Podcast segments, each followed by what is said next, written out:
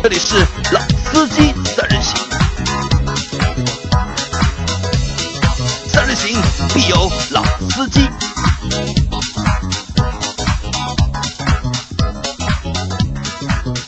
各位大家好，欢迎收听老司机三人行，我是杨澜。嗨，大家好，我是周老师。大家好，我是阿 Q。呃，阿 Q 是过完年第一次来参加我们的节目，对，那要不要给大家给大家 拜个年，问个好？这个新年那个过年前已经有拜过了嘛，拜过早年，现在再拜再拜一个晚年吧，啊祝大家狗年对吧，大吉大利，多多吃鸡。但阿 Q 在过年前录的给大家拜年的那段视频，好像我们在过年的时候忘记放了，所以大家可能没有听到，不好意思啊。这个蛮尴尬的，现在才通知我这个事情。那阿 Q 今年过年去哪里了？今年过年在美纳多，美纳多，美纳多是哪里？印度尼西亚，啊，印度尼西亚。印度尼西亚北部首府，就是看过前任三不啦？呃，没看过，嗯，去看一看呀，前任三的取景地，那里好不好玩？那里穷穷穷，好玩除了潜水也没什么好玩，就是穷。啊，因为一般去印尼玩的话，比较多的选择是去巴厘岛，但巴厘岛因为前段时间因为火山爆发的原因，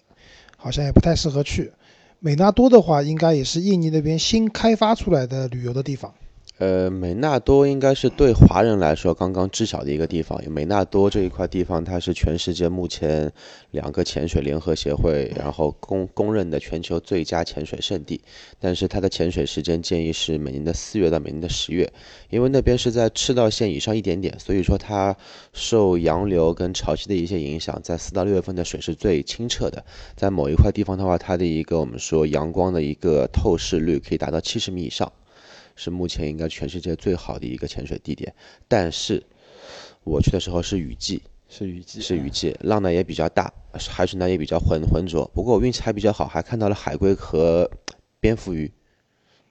那那里安全不安全？哪哪方面安全不安全？就是因为印度尼西亚嘛，对吧？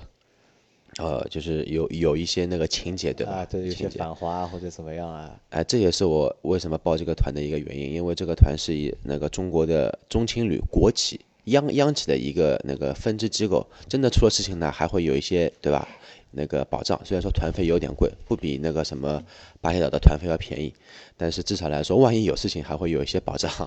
因为我看阿 Q 在新年里面就是理了一个新的发型，还烫了头发，对吧？现在是一个高富帅的一个造型。因为我记得我在过年的时候，我在家里没事嘛，我在刷抖音，你知道吧？就看抖音，看着看着我刷出来一条阿 Q 的视频。因为那个时候我也没有，我也没有关注过阿 Q 嘛，我就看这个人是谁，怎么那么像阿 Q？但是左看右看又觉得，好像这个比阿 Q 要高端一点，看上去。但仔细看，哦，好像还是阿 Q。对，我就这个发型呀，只不过今天对吧，出来比较匆忙，因为呃那个就对，头就发就没理。那个视频应该是你在机场里拍的那个对，在机场跟在那边的海滩边上拍的。那去是那个地方旅行要要花多少钱？呃，团费我一个人要贴房价差嘛，然后九千四，然后算上自己换的三千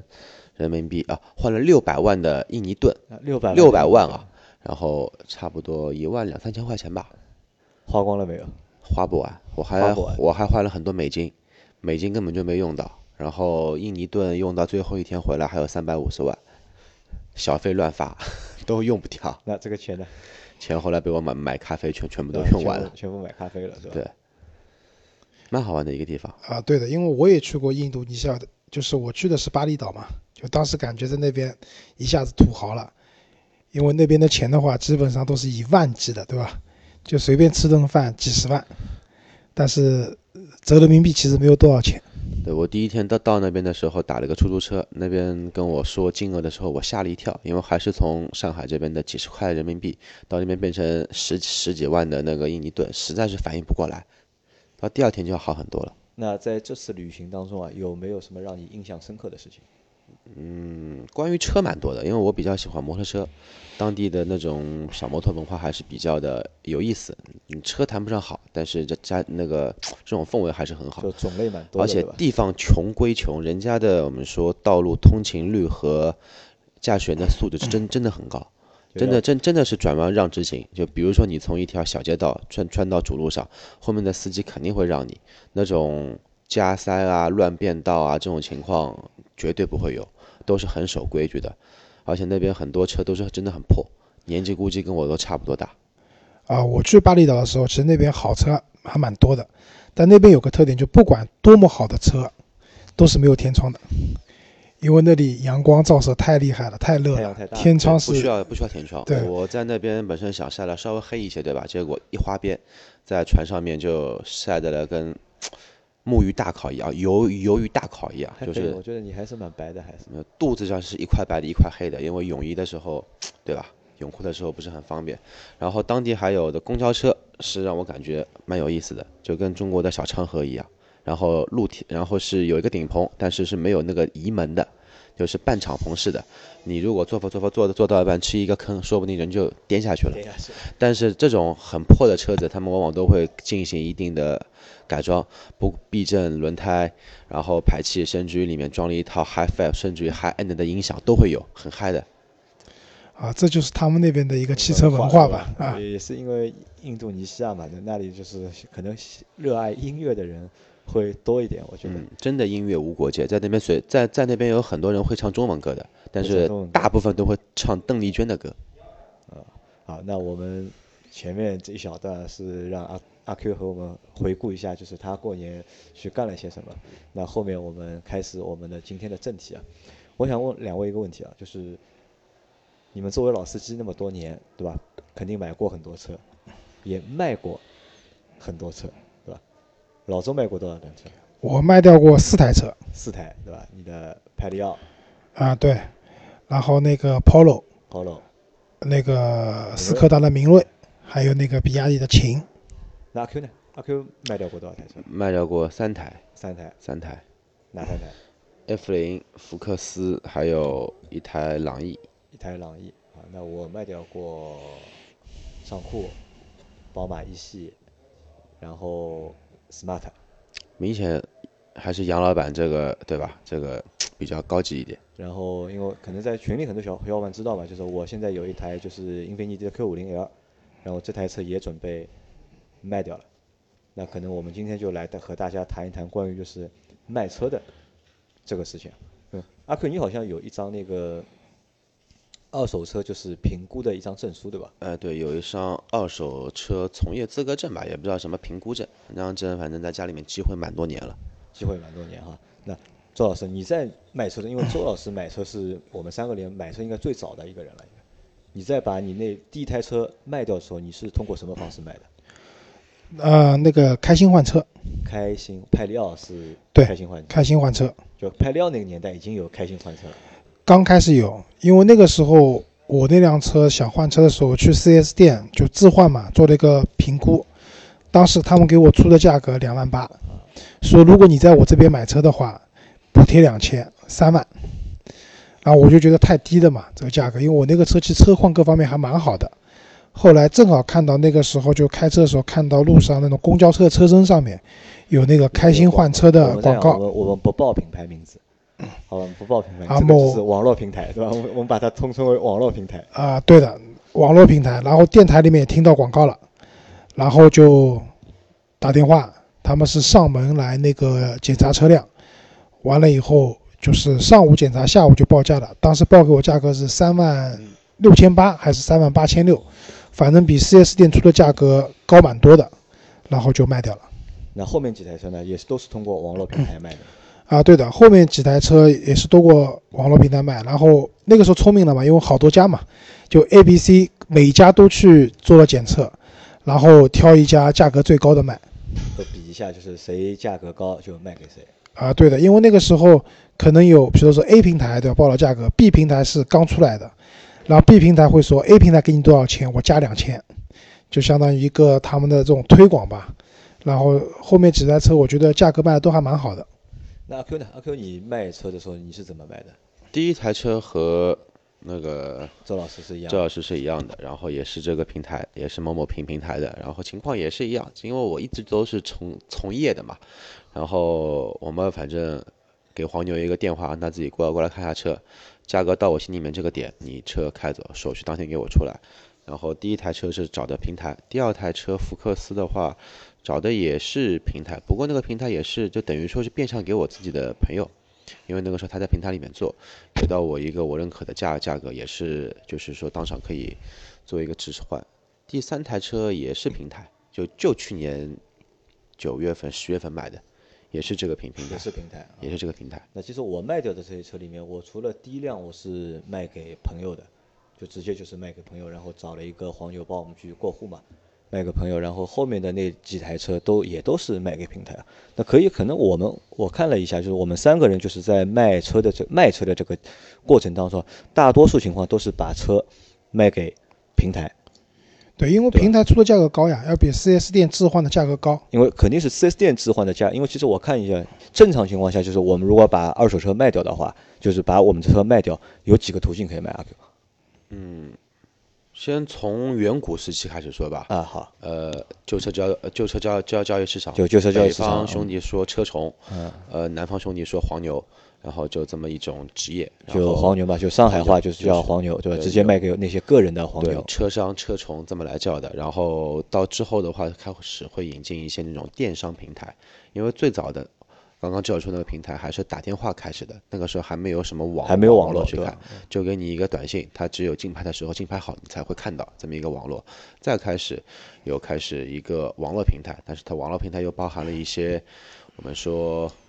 等于说是一个寄售的这么一个情况，就比如说现在我们能听到黄渤在做广告，或者说那个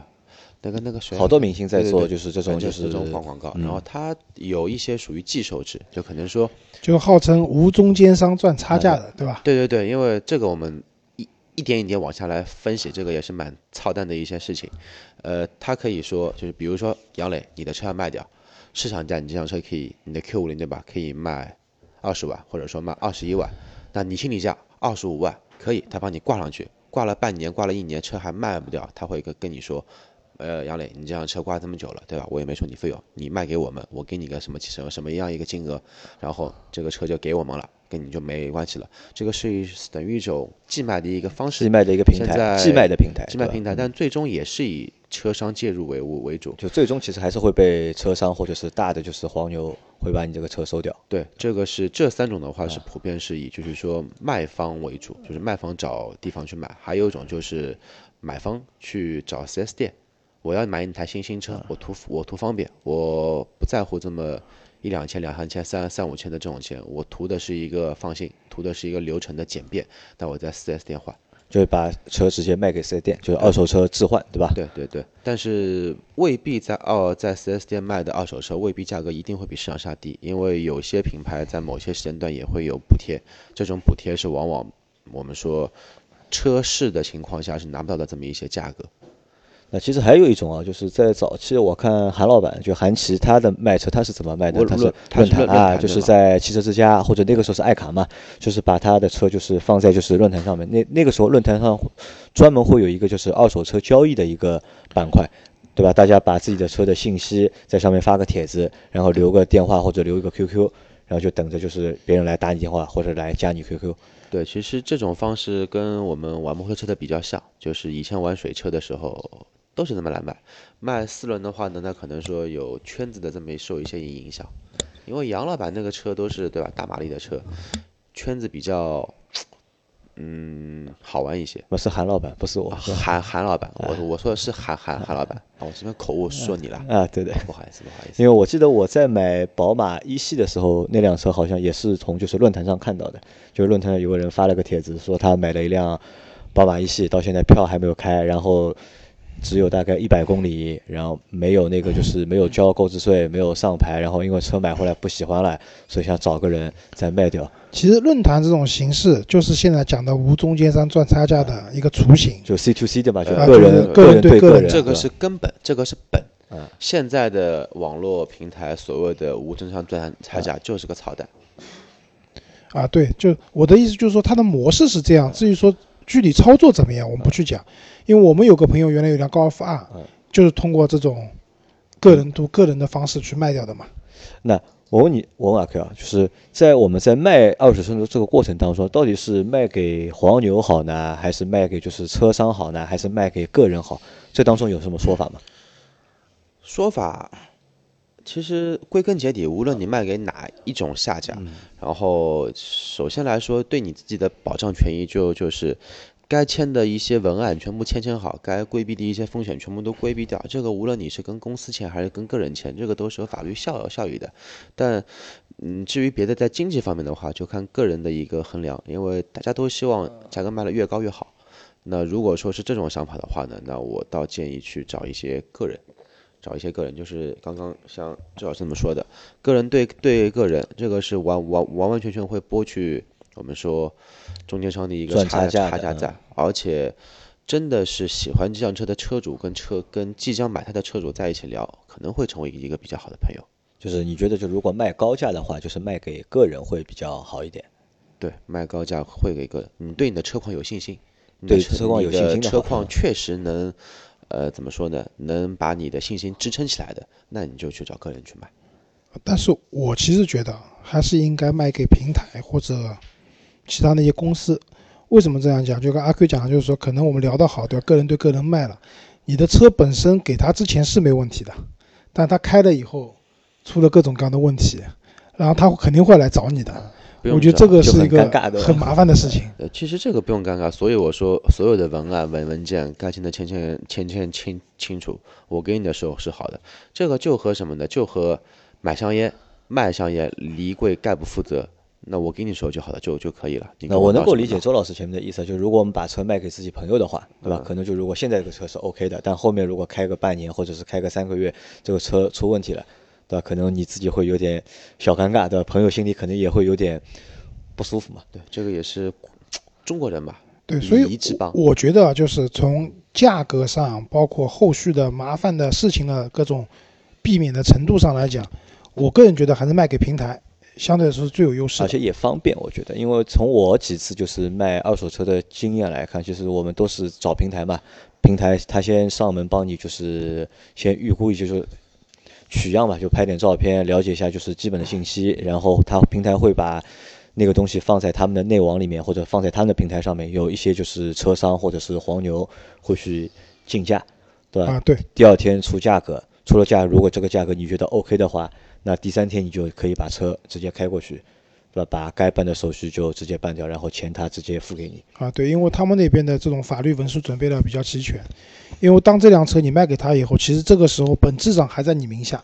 只是被其他的车商给开走了。但是他的那个相应的这些文书就会很明确讲，这个时候如果这辆车出问题或者说出事故，就跟你没有关系了，没关系了嘛。啊，对的，这样我觉得也比较安全。嗯，但其实有一个问题，我我其实一直就是不是太懂啊，就是。不管是黄牛也好，还是就是车商也好，或者是卖给个人也好，那我们这个车，如果我二手车，我把它当二手车卖掉了，那这个价格到底是怎么定的呢？二手车的我们说最终的交易成交价，嗯，一般来说只有这几个，就是说，呃，因素在这里面。首先，你的车型。你的车型、你的年份、你的车况是称之为一类的，还有就是你的出厂日期和你的上牌时间，这又是称之为一类的。其实还有就是，你这辆车在你要卖的时候，当前的市场的一个我们说新车的一个折后优惠的价格，这三点，然后相互相成的做一个最终的这么一个报价会报到给你。因为比如我觉得就是这个其实还蛮难的，因为比如我的那辆 Q 五零 L 对吧？我们看了，当时就是我决定把这辆车卖掉的时候，我们去看了一下汽车之家的，就是二手车上面，就是这辆车就是同年份的，就是公里数差不多的，我们看到价格好像都是在二十二万到二十一万到二十三万之间，好像，对吧？大多数都是在这个价格里面。那我我当时就把这个东西作为一个就是参考价，对吧？作为一个参考价。那我想就是黄牛如果他卖这个价格的话，那他收的价格应该是会低于这个售价的。那当然了，对吧？至少要对他，我认为黄牛至少要赚个百分之十以上吧，应该。二十多万的车，百分之十，两万多也不至于，也不至于赚个五五千到一万顶顶多了就，也就赚个五千到一万，对吧？因为那个时候我们就开玩笑嘛，就是我说我想把车卖给我们公司的另外一个小伙伴嘛，因为他正好有就是买车的一个需求，卖卖给老王嘛？不不是老王，另外一个小伙伴，对吧？因为他正好有一个二十万左右的预算。那我说，要么我这个车就是二十万卖给你，但后来我就重新去就是平台上面去估了一下这个价格嘛，然后平台刚刚就是打了电话给我嘛，然后我这辆车就是现在车商平台是收就是二十一万八千块，二十一万八，你那个车一六年的吧？对，一六年那还不错。到现在马上两年了马上两年，就是马上两年，车况其实是算三年的，车况算三年算车龄算三年，因为我的车也是一六年一月份上的牌嘛。啊，因为它车的生产日期是二零一五年的十一月份，嗯。对，等于一五、一六、一七、一八，对，一般来说是这样的，你的车辆的生产日期和你的那个上牌日期在同一年内的，或者说前后不超过半年的。比如说你的车是一五年五五五月份生产的，你到一六年的一月份再上牌，那么就可以把它称之为是一台库存车。但如果说你是一五年，比如说七八月份造的车，一六年的一月份再上牌，那就是我们称之为一个标准的一个车型，那它的一个定价其实是标准的一个定价在。那在这个过程当中，就是因为我们本来就预估嘛，我们办公室同事也在预估这个车能够卖多少钱，但现在预估出的这个价格都比我们当时估出的价格会高一点，说明你这辆车的车况各方面都不错。都不错，对吧？那其实一辆车，你想这辆车我当时买的时候是一六年年头买的时候是落地的话是三十万出头，那现在开了两年，黄牛如果是二十一万八收的话，那基本上我是亏了八万块钱，不能这样算啊，保险要去掉的，保险去掉啊，而且你买新车的时候购置税也要去掉的。购置税也要去掉啊，我觉得你这辆车没怎么亏钱，没怎么说你这辆。车裸车价二十六万左右嘛，对啊，二十六万左右开了三年，三年这车三年车龄，你不可能一六年到一七年你算一年啊，你一六一七一八三年到今年也是第三年了呀，嗯，是这么来算的，三年亏了四万块钱还不到，不算亏，不算不算亏，真不算亏，啊你购置税保险去掉，那个新车的那种装潢费去掉，四万块钱，你两两我算你两年半吧，你借一台车能花掉三万块钱吧？肯定不止吧。啊，对啊，如果按照你这个说法的话，可能是不算不算亏啊。那就是在这个过程当中估价的这个过程当中啊，就是有哪些因素啊会影响就是这个二手车的一个就是残值率，或者是二手车的这个售价？呃，刚刚说的这三点是一个大方向，然后细上的话，就比如说你的一个细节车况，呃，比如说你要的颜色，你那辆车还好是白色的，如果你是买它红色的 Q 五零 L，那估计就肯定是不可能到这个价价格。呃，就是这个也也要看就是这个二手车什么颜色比较好卖，对吧？如果一些奇怪的颜色，如果找不到买主的话，可能也会比较少，对吧？车况是一方面，还有一方面就是说车辆是否带有改装件。像我这辆车要卖的话，因为我保险今年十月份到期，我在卖之前我要把保我要把轮毂、避震全部都复原才会去卖，因为车商也好，黄牛也好，嗯，看到这种改装件，一般都是以压价的方式来来进行这么一个商谈，因为没人需要你这个东西，太个性化的一个东西。然后这是一些细分项，再比如说到一些品牌，德系车的，看看，比如说某个品牌的某个德国品牌的一个车，六万公里必须要换钢垫的这一个品牌，这个钢垫有没有换？没换的，我压你一个五千。某个品牌的双离合器有没有进行召回过？没有召回过，我压你一个一万块钱，都这么来谈的。这个是一些细节项，但是和这的方向还是这三个点在。那那和就是和车，就是你当初在买车的时候，你选这个品牌是否热门，或者这个车型是否热门，有关系有关系？啊，我们就是拆的细一点来讲，就阿辉刚刚讲到品牌，对吧？那以我的经验来讲，你如果当时买车的时候，因为我们知道你新车买来，你开个几年总是要换的，对吧？那么这个就存在了一个你车子出售的这个二手车的一个残值率的问题。我们当然希望自己买的车到时候，比如说我开个五年卖掉了，我当然希望我的车残值率越高越好。对，周老师说的是 品牌残值率。嗯，然后呢，我们讲，比如说我买一个品牌，如果你买的是一个很大众的品牌，就是我们去年比如说南北大众各卖了两百万台车子，那你你选择这样一个大众的品牌，因为它保有量大，它维修保养方便，那相对来说它的二手车的残值率会会高一些。嗯，但如果你说我选了一个很小众的品牌，对吧？这个品牌可能大家都不太认识的，或比如说什么莲花的青年莲花，对吧？那这些车子的话，相对来说，你到时候卖的时候，你的二手车的这个残值率会很低的。我有个朋友啊，就以前买过一辆菲亚特的凌雅，我不知道你们是不是知道我知？道一点七排量的车，怪胎没。有，一点四，一点四 T，手动挡，那个三厢的一辆就是全进口的菲亚特，这个车就我可以讲全上海不超过十台。这个车当时他二手车卖掉的时候，这个他才开了两年都不到，直接腰斩，这辆车都才卖掉的。那这样的小众品牌的车子肯定会有问题的。那还有一个就是讲残值率的话，如果你一开始买车，你选的一些非常高端的品牌，因为那些车本身都很贵嘛，那你作为二手车那个出售的时候，因为大家买二手车肯定讲实惠，对吧？那么如果你一开始选的，比如说保时捷这样的一些玛莎拉蒂这样一些很高端品牌，车价都在一百万以上的，当你作为二手车出售的时候，它的那个残值率也会相对偏低。但是现在我觉得像 BBA 这种已经不算豪华高端品牌了，他们这种车的二手车残值率应该都还蛮高的。嗯，还是看车型，不是说品牌不算豪华品牌，品牌依旧是豪华品牌，但是豪华品牌也分车的呀。你拿一个一系跟一个三系，你跟一个 X 五跟一个七系去比，你没办法去比的。那肯定相对来说，三系啊这样的车就是相对来相对相对来说的话，热门车型。周老师说的那一些车型保值率低的是针对一些什么呢？针对一些豪华车系，就比如说像 C 级车，或者说那种豪华 SUV，或者说那种跑车。呃，残值率会比较低。就举一个比较极端的例子吧，呃，大牛大牛七百 LP 上市价格是八百八百一十三万，是裸配，然后你选装一些东西，基本上就是奔着千万去的，加上消费税，裸车应该在一一千一到一千二之间。呃，开两年卖卖多少钱？卖七百左右。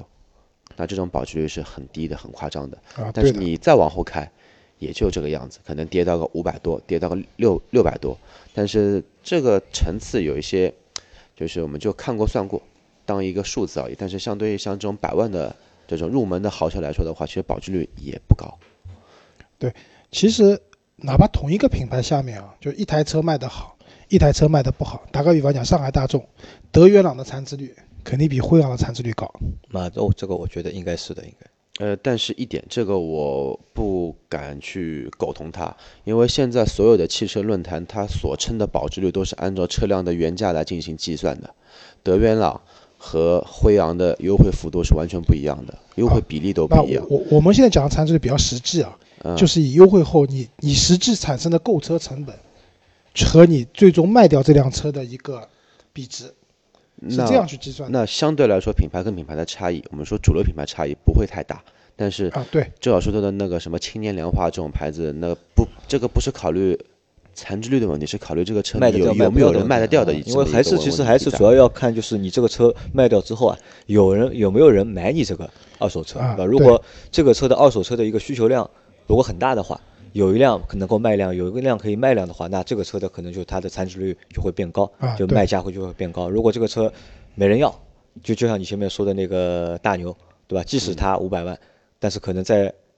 中国，对吧？要买它人不会很多，那可能它所以它价格也就上不去，对吧？可以这么理解吧？对，可以这么来理解。啊，还有一个问题啊，就是我们买车的时候啊，会考虑，比如说我买乞丐版还是买顶配，对吧？那其实，在我看来，就是同一个车系，比如都是一个热门车系，你当初买车的时候，你买的可能是低配或者次低配，和你买顶配的人相比，我觉得是买低配的人，他最后残值率会高一点。因为作为二手车出出售的时候，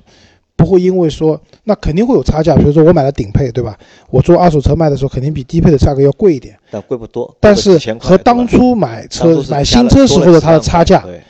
去比的话，应该是赚不回来的这点钱。嗯，这点我认可，但是，呃，包括我之前的车也都是低配，嗯，但是我以后再换车，我应该都会换一台，呃，顶配或者次顶配的车。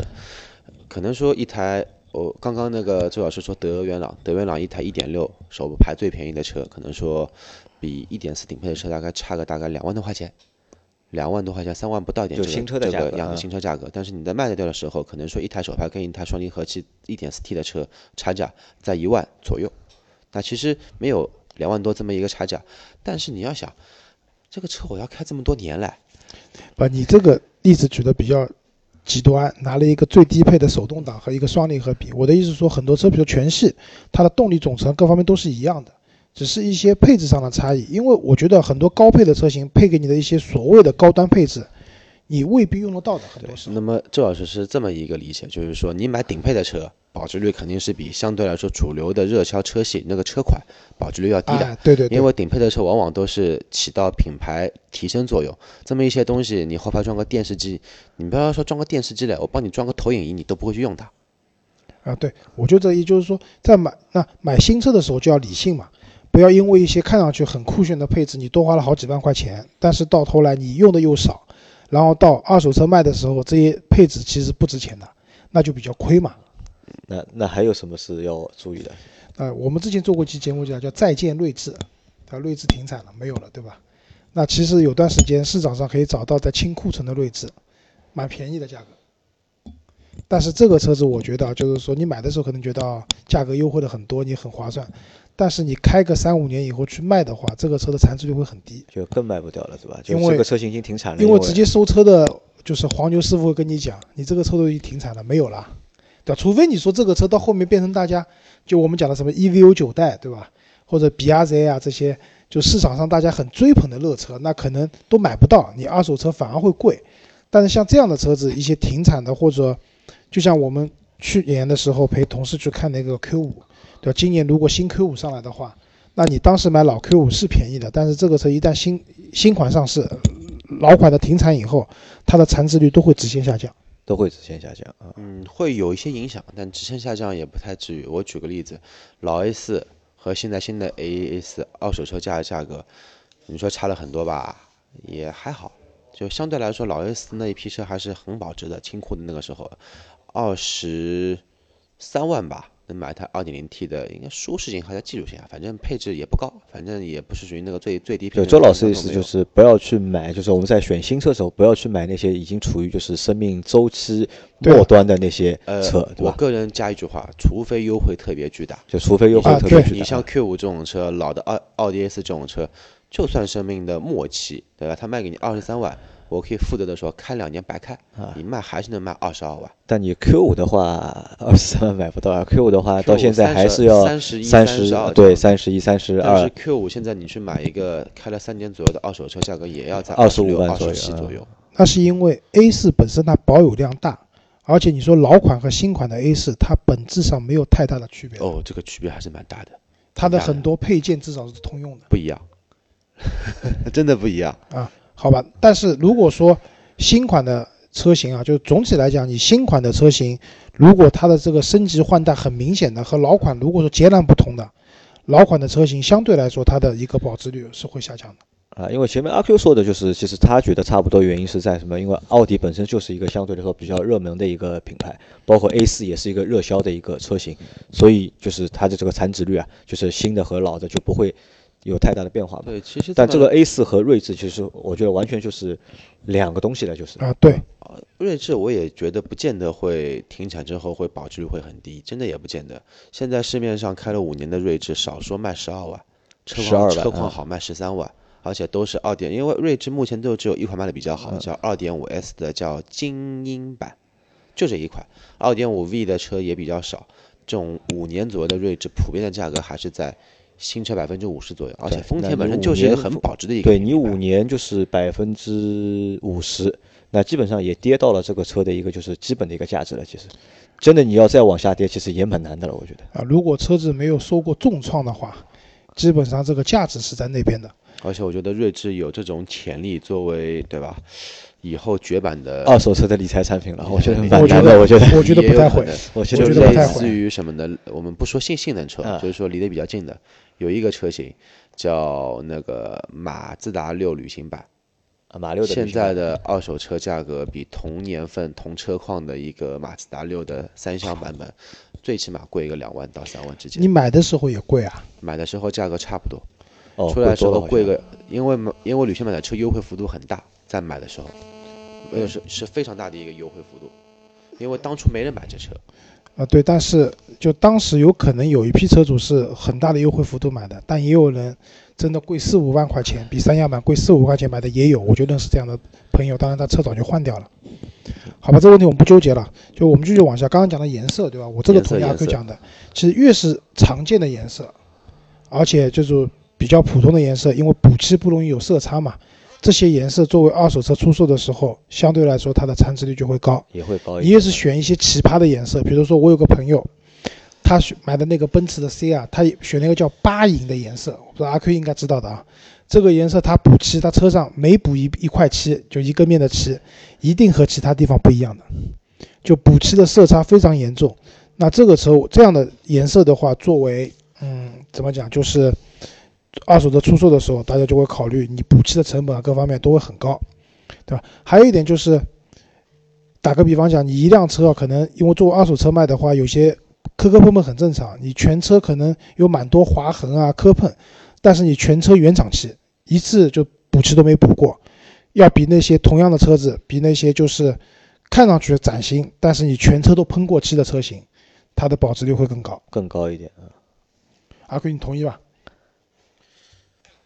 大致同意，但是刚刚你说的那一个色差这个例子，我不觉得是油漆的问题，而是它喷出来的这个漆的这个人呢有一些水平的问题。不管你车喷成什么样子，只要你喷过漆，价价格就不一样。就只要喷过漆了，只要喷过漆，对你全车原厂漆，哪怕都有划痕没关系。对对，好吧，还有一个就是关于质保。阿辉，我问你啊，就是我买辆车，比如说三年的质保，对吧？嗯，我两年的时候卖掉了，新一轮车主还享受那个第三年的质保吗？享受。啊，对。那所以如果说一辆车在质保期内卖的话，别人买回来会比较放心嘛。就算有些问题，我可能也可以走保修去维修。但是啊，我说个现实操作的一个问题，就是没有一个车商平台，没有一个黄牛，没有一个 4S 店会跟你说，你这辆车卖给我的时候是带保修，我会加点钱给你。哪怕你买了五年的延保，像老倪一样，这个是保保修五年，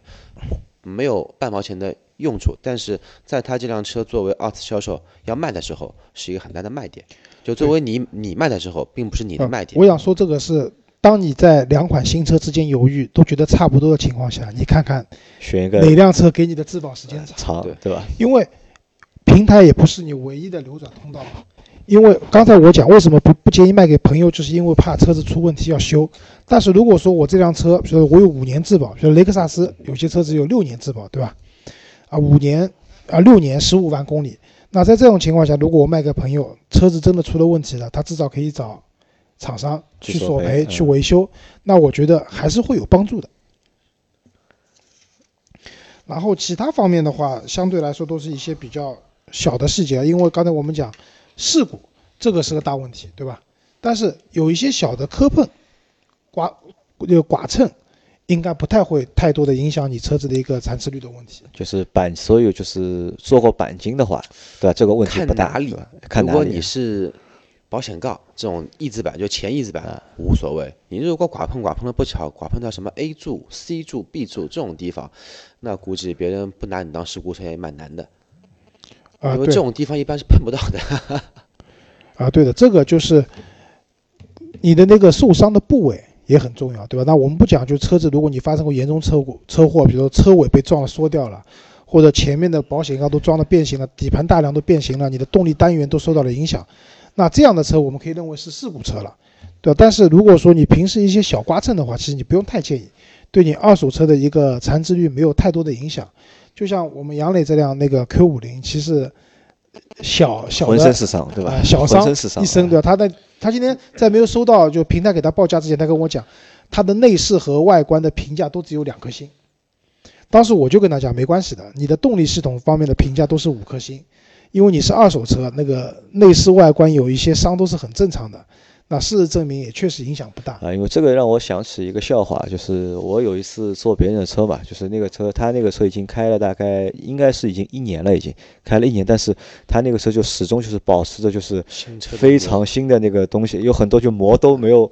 没有撕的，地地地就是地台上面有有膜有东西了都没有啊撕掉，我就问他我我你为什么把这个东西都撕掉？这么巴结啊因为他和我说的是什么？他要保持这个车的一个就是整洁和新的这个程度，以后要卖掉的时候呢，可以卖的贵一点。可能可以比你多卖啊一千块。但其实其实我们的经验是用车太累了没没有这个必要，对吧？其实你哪怕就是你车内稍微脏一点或者怎么样，其实不会去影响就是你的就是在卖掉的时候的那个价格，因为对这些二手车商来说，他把你的车收掉，他其实都会去做做一些翻新，翻新，都要去做一下翻新的，对吧？其实你之前是怎么样的，和他后面是没有什么太大的关系。就因为自己用车之后，我觉得自己的车嘛，就是你想怎么用就怎么用，不要搞得就是战战兢兢的很仔细啊啊，对吧？对，然后最后再说一个，就关于改装嘛。那我觉得这样就是说，像我的那个 C 两百，其实我也改了蛮多东西，但我的改装是属于配置升级，比如说加了什么胎压监测啊，加了什么无钥匙进入啊。那我觉得这些东西作为残值率也未必能加分，说能多卖多少钱我也不指望，但是至少不会扣分，阿奎对吧？要比你去改别的东西要好，对，但是如果说我们一辆车，就像阿奎讲的，你爆改，改了很多什么避震、悬挂、包围，什么动力都改掉了，那这些东西肯定是扣分项，别人会压你价格的。那所以就是说，如果你买一辆车的话，如果你想好，如果说我要重度改装的话，那你对自己这辆车可能未来的一个参值率就不要抱太大的希望了。那反之，如果你这个整个车都是原装的，没有太多的改动，对你的整体的一个保值率反而是有帮助的。阿 Q 有补充的吧？都说完了，都没有了，都没有了我对吧我好奇的是你想换什么车？换什么车啊？对，因为我十月份保险到期，嗯我现在给自己两个方，其实有三个方案。嗯第一个方案是换 A 四五，A 四五，啊，然后第二个方案是换福克斯 RS，但是福克斯 RS 已经中国已经进不到货了。第三个方案是换台便宜的 GTI，然后这两天会有第四个方案，第四个方案是什么？换一台大车子，大车 G 幺八。呃不不不，轿车轿车轿车。你不是想要 G 幺八吗，对吧？去年一我直叫了一年了，要换个 G 幺八。估估计在五五年之内没有结婚生子这种打算，所以说不考虑会换这种 MPV 车型。我个人觉得 GTI 不错，第七代七代半的高尔夫，因为我一个小伙伴提了一台七代 GTI，开了两个月撞了，后来又换了一台七点五代 GTI，我觉得诶还蛮不错。啊，其实我给我想给大家建议是什么？在买新车的时候啊，去考虑一下，就是关于就是二手车残值率的这个问题，就是去考虑不要去选那些就是特别冷门的车，除非你特别喜欢吧，也或者是在选颜色的时候也不要就做好心理准备。你选的颜色啊、品牌啊、车型特别冷门、很个性的车，那它残值率一定是不高的。但其实你要做好心其实理准备。多年的就是买车和卖车的经验告诉我，经验告诉我，就是你越选冷门车，你越选小众车，其实你把它卖掉的，就是短时间把它卖掉的概率其实只有高。对，你越选那些就是大众的车、普通的车，可能就是你开的时间还会更长，再长一点。啊，对啊，最后我再说一个，就是因为周老师一直讲鼓励大家买电动车嘛，但是以现在的现状来看啊，就电动车的残值率也是比较低的电它一塌糊涂电。动车没没它是没有灵魂的，千万别去买啊，还是买内燃机车。啊，也不能这样讲，因为我们可以看一下，就是腾势，包括像特斯拉的，就是 Model S，残值率都比较低。Model X 我们不讲比较奇葩，因为电池有衰减的问题，对吧？然后加上这些车确实也够小众，就基本上残值率低的因素他们都占到了。所以，如果你要买辆电动车的话，你支持环保事业的话，但是你肯定要做好未来你这辆车想，如果你不想开了卖掉，它的残值率是低的惊人。啊，那说到这个，我可能想起来了，就是阿克轩问我嘛，就是会买辆什么车，我可能会去买一辆就是国产的小的电动的代步车，上下班用一下。那算了，你还是对吧？那个照顾一下上海的交通事业发展去，天天开 EV 卡吧。你们家附近也有，呃，杨磊，你没有这种需求，因为你有上海牌照的，你即使买一辆小车上下班代步都可以。我是因为没有第二块上海牌照，所以我可能会选一辆电动车作为代步工具，是也是其实也所以我要是为了牌照找一个。有上海牌的女朋友，啊，这样我就可以不用再去拍一块牌照了。啊，如果大家认识有上海牌的单身女性的话，也可以给阿 Q 介绍啊。阿 Q 还是很帅的啊。啊，我等会会把阿 Q 的照片附在我们这期节目的里面，大家可以看一下他的新发型。好，那这期节目就先到这里了，大家拜拜。啊，拜拜。拜拜。